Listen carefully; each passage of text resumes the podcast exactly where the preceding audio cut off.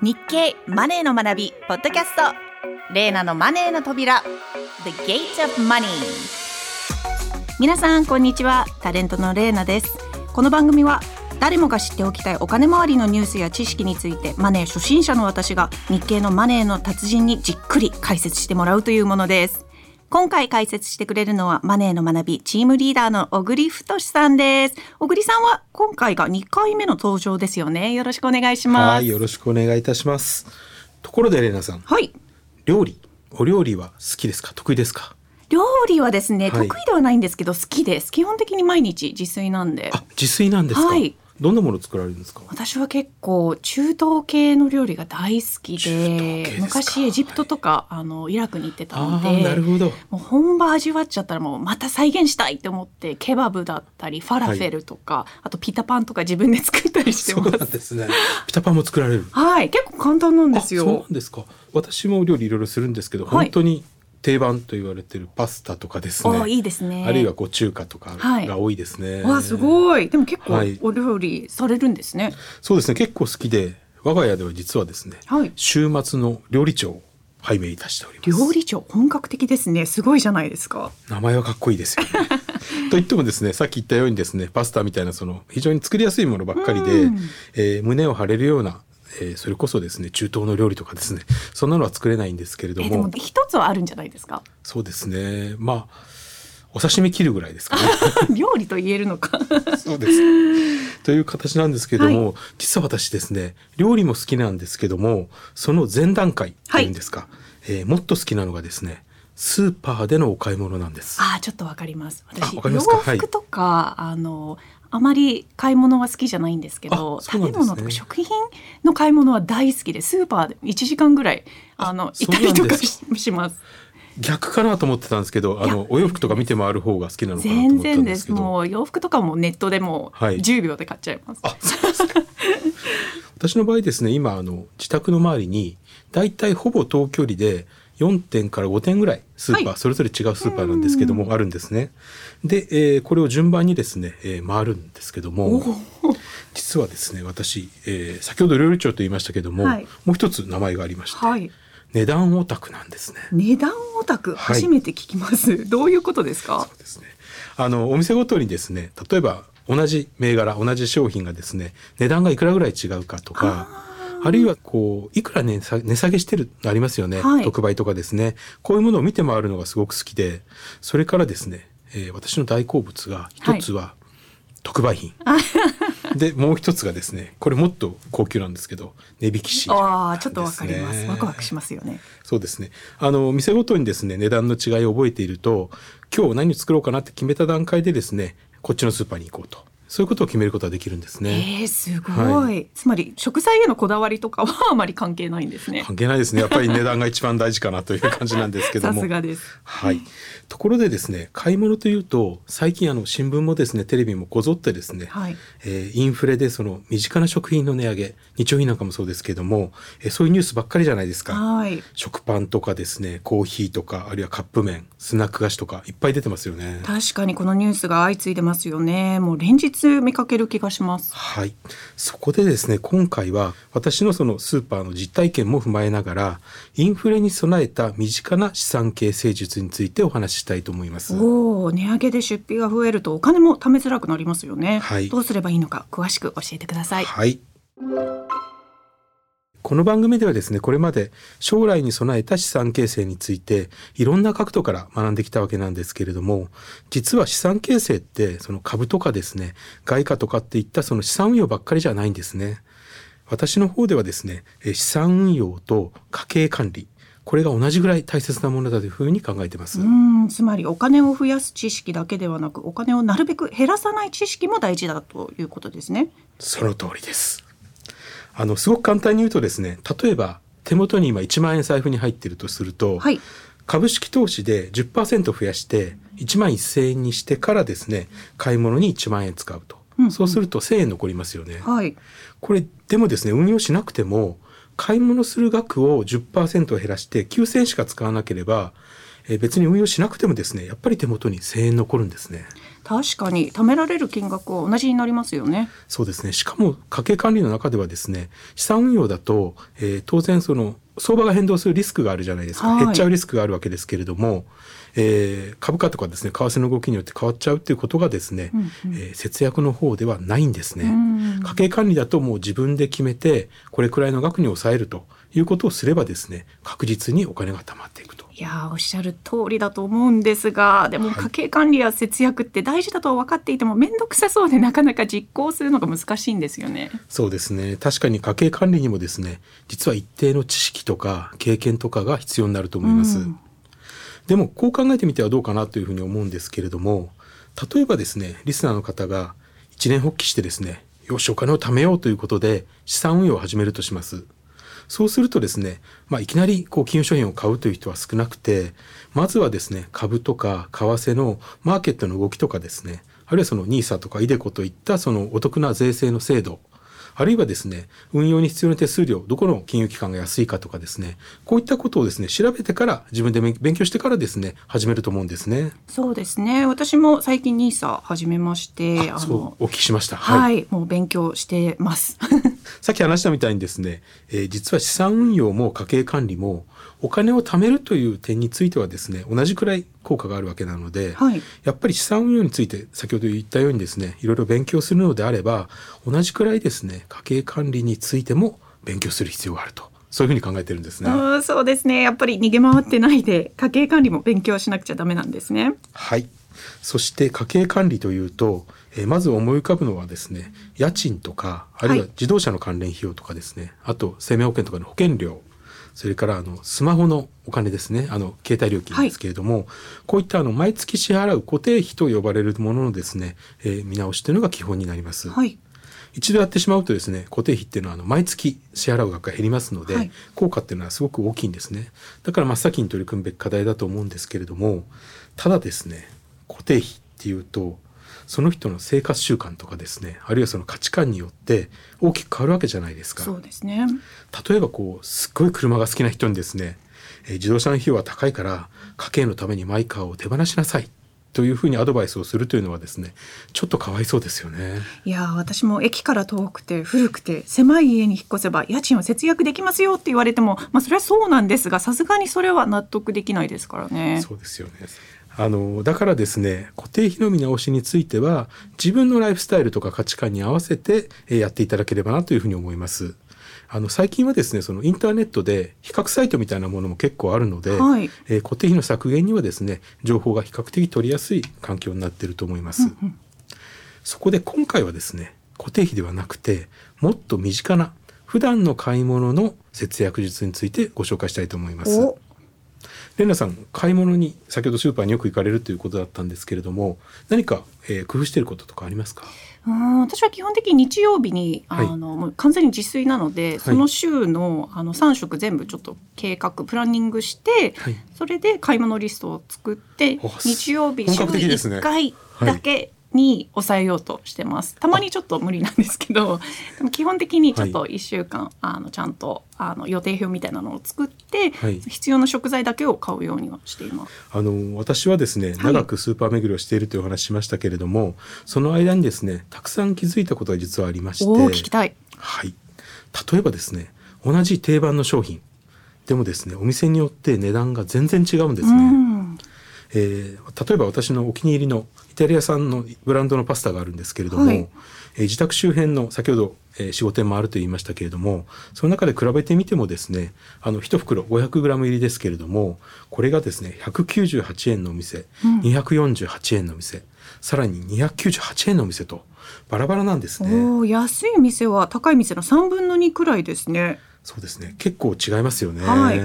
最近あの値上げが相次いで発表されたあの定番のですね例えばポテトチップスとかカップラーメンなんかも実は値段が全然違うんですね。この辺はあの実はあの主婦の方買い物上手の主婦の方もですね、ね、非常に詳しいと思うんですけれども、はい、でもいくら安い商品を探してこう歩いていても世の中全体が値上げに動いたらどうしようもないですよね。そうですね。今のように一斉にですね値上げが相次いで発表されるという状況になると、えーなかなか難しいこともあると思うんですけども実はですね値上げが相次いでいるんですけれども、えーその商品って共通点があるんですね。はい。えー一定のブランド力とかあるいは知名度が高いとかですねこういうことがあって値上げをしてもですねそんなに売れ行きが悪くならないというふうに企業は考えているこういう定番商品が実は多いんですね。定番商品。はい。はい。スーパーにとってみるとですね、これ裏を返すと、こうした定番商品というのはですね、もし周辺のスーパーよりもうちの方が安いということになればですね、格好の客寄せになる商品でもあるわけですね。つまりあの、よく広告にですね、チラシにですね、はい今日の特売品というふうに一番大きく載ってるんですけれども、えーこういったものになりやすいものが実は今値上げの対象になっているということなんですね。だからどこでどの定番商品を買うかというのをですね、えーうまく、えー買う場所を考えるとですね効果的な節約ができると思います。客寄せの目玉になっているお得な品を狙えということですね。、はいいや参考になります。他にもお得な買い物の方法はありますか？先ほど大好物が2つあるということでですねあ1つが特売品だったんですけども、はいもう1つがですね、えースーパーの定番値引きシーうんルですね、あの20%引きとかですねさらにいくと半額とかですね こういったあの黄色いシールがよく貼ってあることがあるんですけれども大体こういったですね値引きのシールっていうのはスーパーの閉店間際になると商品にペタペタと貼られるイメージが強いと思うんですね。確かにそんな印象があります。シールが貼られてから商品を手に取ろうと売り場でちょっと待ってる人もいますよね。結構恥ずかしいんですけどね 私結構待ちます。あそうですか。ただですね最近はあのスーパーも夜遅くまで営業しているお店もあるので、はいそれ待ってるとですね閉店間際となると夕飯の支度もしなきゃいけないじゃないうですか。そなんですよね。値引きシールがですね貼られるのは実はですね閉店間際だけじゃないんですね。あ、そうなんですか。はい。例えばその日に仕入れた商品を並べる午前中だったりあるいはその夕方前のですねお店が混雑する直前の商品を補充する時間帯なんかに、えー店頭に残ってる商品ですね値引きシールを貼ると、こういったケースも結構あるんへですね。ー。えー実際にですねスーパーごとに値引きシールを貼る時間をですねきっちり覚えていてですね その時間をめがけて買う人、えーシールハンターとかですねあるいは半額ハンターなんていう風にネットでは呼ばれていることもあるんです、ね、そうなんですか。初めて聞きました。半額ハンターなんかちょっとかっこいいですね。あの午前中とかですね夕方前に例えばこう値引きの時間があると値引きシール払える時間があると知っていてもですね会社員の方だと日中って動けないじゃないですか。そうなんですよ。はい。やっぱりあの退社してから買い物に行きますんで、でもあの最近はですねコロナ禍で在宅勤務の方が結構多くなってるんですよね。だから買い物の時間もですね結構融通が利くようになっていて実はあのちょっと仕事の合間に買い物に行くとかですねこういうこともできるようになりますんで、えーこうした知識を生かせばですねきっとレイナさんも地元でハンターレイナとかですね 呼ばれるようになるんじゃないかなっていう買い物の達人になれるんじゃないかなっていうのを今ちょっと聞いてて思いました。なんかちょっと恥ずかしいですね。恥ずかしいですね。はい。最後に何かありますか？はい、もう一つだけ、最も実は大切な話をしたいと思います。はい。なんでしょズバリ、家計簿でう。す。データ家計簿。はい。あの、実はですね、私、あの、新聞記者なんですけれども、別の肩書きもですね、勝手に自分で名乗ってるんですね。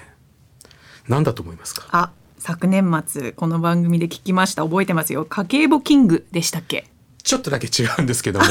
実はですねツイッターの自己紹介欄にも書いているんですけれども、えー家計簿マイスターというふうに名乗っています家計簿マイスターかっこいい。っこいいですねや家計簿はでも大変ですよね。私はあのエクセルでやってるんですが、あの変動費だけですね。あの主に日用品だったりとか食費を毎月追ってるんですけど結構忘れてしまう時もあるのでどれぐらい正確なのかわかんないですがしゃるんですか？エクセルであのつけてます。それも昔から？わあでも1年ちょコロナになってからですね。あそうはい、ちょっと時間に余裕ができて、なるほど。はい、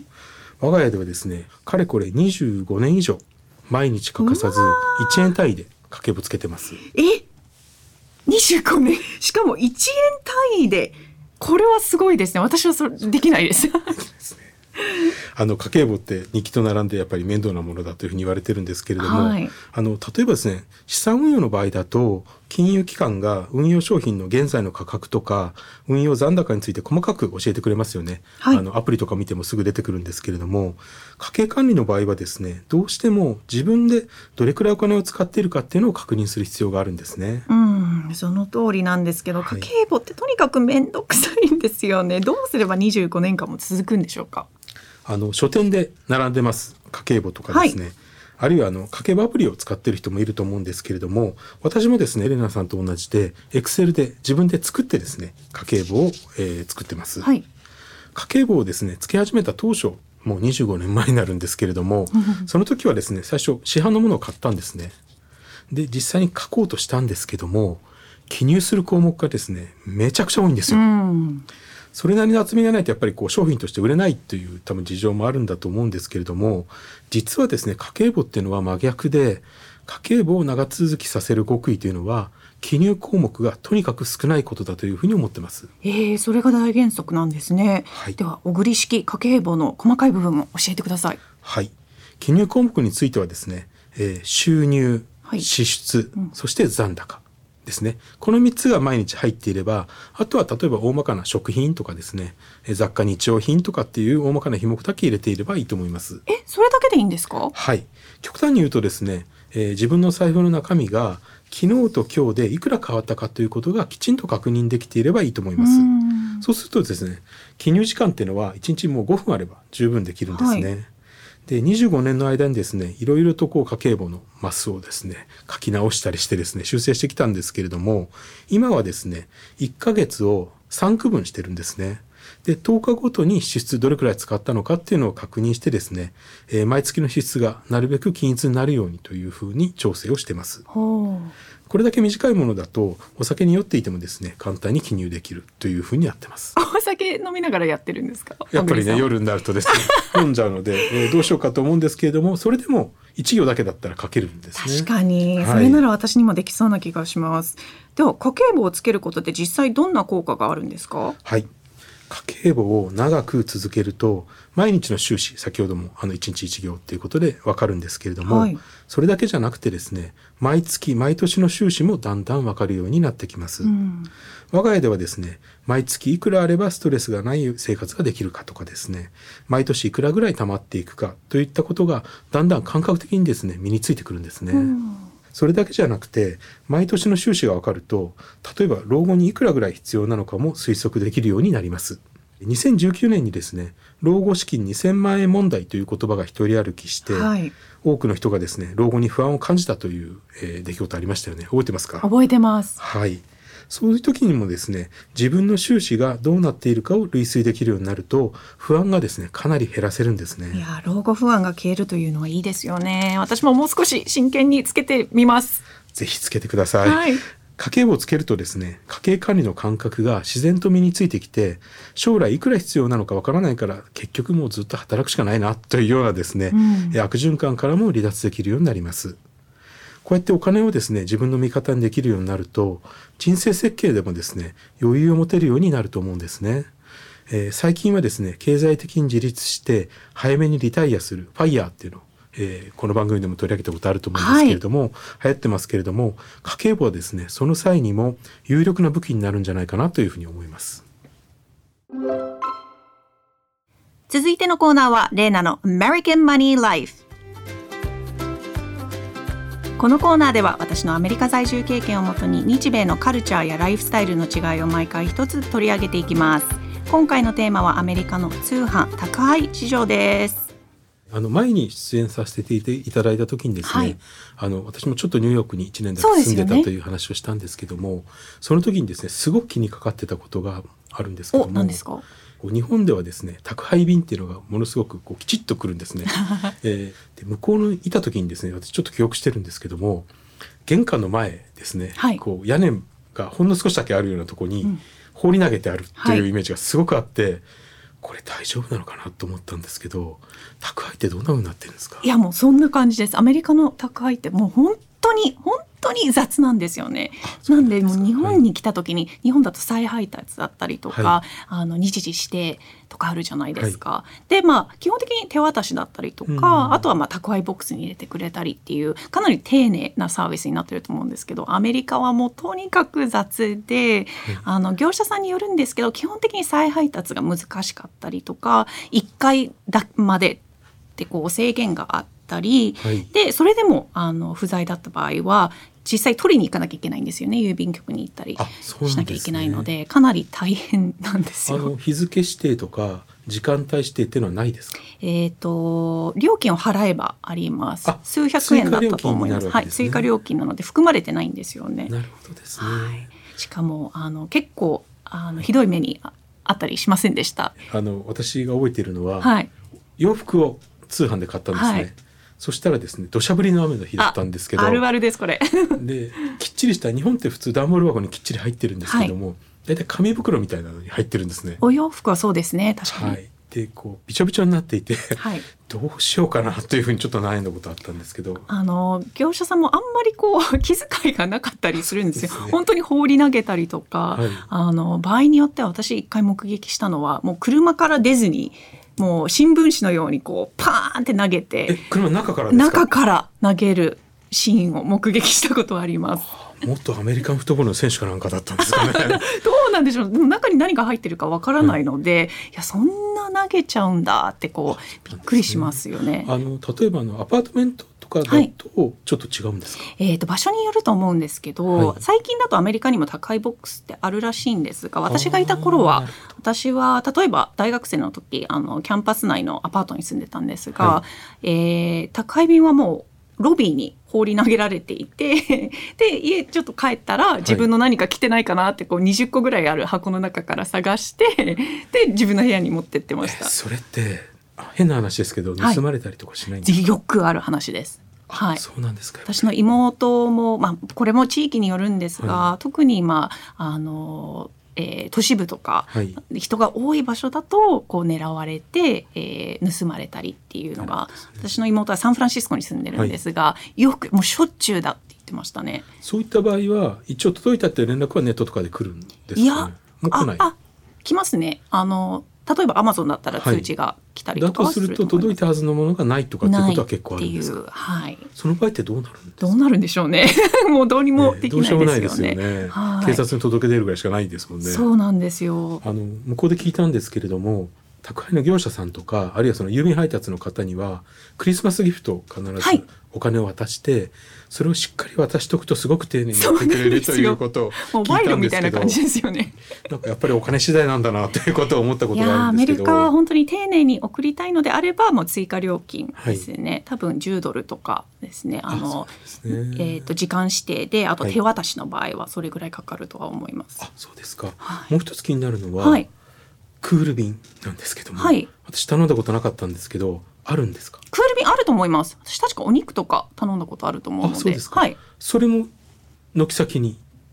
いやそれはさすがにえっ、ないですか？と時間指定だったと思います。あそうですね、でも返品はしやすいですよね、アメリカ。日本だ、私返品したことないかもしれないです。ななんかちょっとハードルが高い感じがして。返品の？アメリカなんてもう本当に何回も着た洋服を簡単に返品できるあんですよ、来てからですか？はい、私が一回見たのは、はい。あの明らかにえっ、ともうちょっと食べられている、はい。あのポテトチップスみたいな大きな袋をはい。スーパーで返品しようとしている人とか、あの絶対これもう何回も何回も着て洗濯したでしょっていう洋服を返品しようとしたりとか。あそれは通販でなくて実際に店頭でも。はい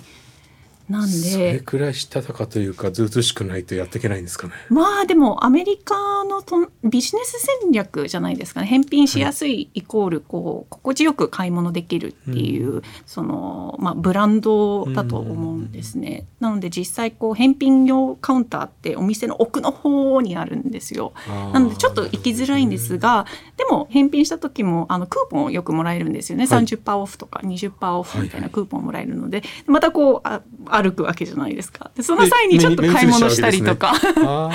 しちゃうのでまあそういう戦略があるわ戦けですね。略はいろいろあるんじゃないかなと思います。そういう意味でやっぱ消費大国先進国ですね。そうですね。なるほど。日経電子版のマネーの学びではこれから資産を増やしたいという20代から40代の皆さんに向けた記事を多数用意しています。最後に私たちが作っている紙面の特集も紹介したいと思います。え2月12日付日本経済新聞長官マネーの学び面のトップストーリーは不要で変わる税金や社会保険料。日経ベリタス2月13日号のカバーストーリーは住まいを制するものは。日経マネー3月号の特集は持ちっぱなしで資産が増える高配当株優待株です。紙媒体も合わせてよろしくお願いいたします。小栗さん今日はありがとうございました。こちらこそありがとうございました。ではレーナのマネーの扉次回もお楽しみに